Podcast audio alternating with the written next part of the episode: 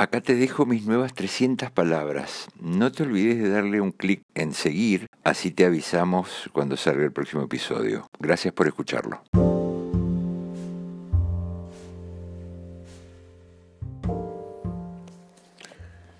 Vos sabés que hasta hace no mucho pensaba que los que llevaban una vida entera de casados se estaban perdiendo media biblioteca. Pero ahora no, ahora pienso que no.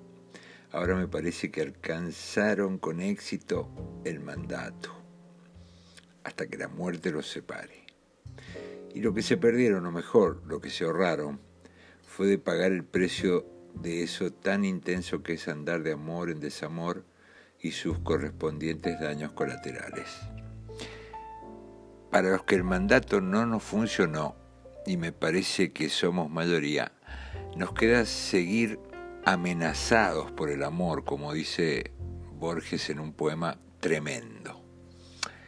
Se los leo. El amenazado. Es el amor. Tendré que ocultarme o que huir.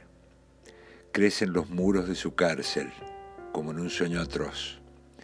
La hermosa máscara ha cambiado, pero como siempre es la única. ¿De qué servirán mis talismanes, el ejercicio de las letras, la vaga erudición, el, aprendizaje de las palabras que usó el áspero norte para cantar sus mares y sus espadas, la serena amistad, las galerías de la biblioteca, las cosas comunes, los hábitos, el joven amor de mi madre, la sombra militar de mis muertos, la noche intemporal, el sabor del sueño. Estar contigo o no estar contigo es la medida de mi tiempo. Ya el cántaro se quiebra sobre la fuente, ya el hombre se levanta a la voz del ave. Ya se han oscurecido los que miran por las ventanas, pero la sombra no ha traído la paz. Es, ya lo sé, el amor. La ansiedad y el alivio de oír tu voz, la espera y la memoria, el horror de vivir en lo sucesivo. Es el amor con sus mitologías, con sus pequeñas magias inútiles. Hay una esquina por la que no me atrevo a pasar. Ya los ejércitos me cercan, las hordas.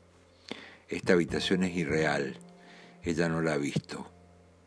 El nombre de una mujer me delata. Me duele una mujer en todo el cuerpo. ¡Qué maravilla! Bueno, la seguimos.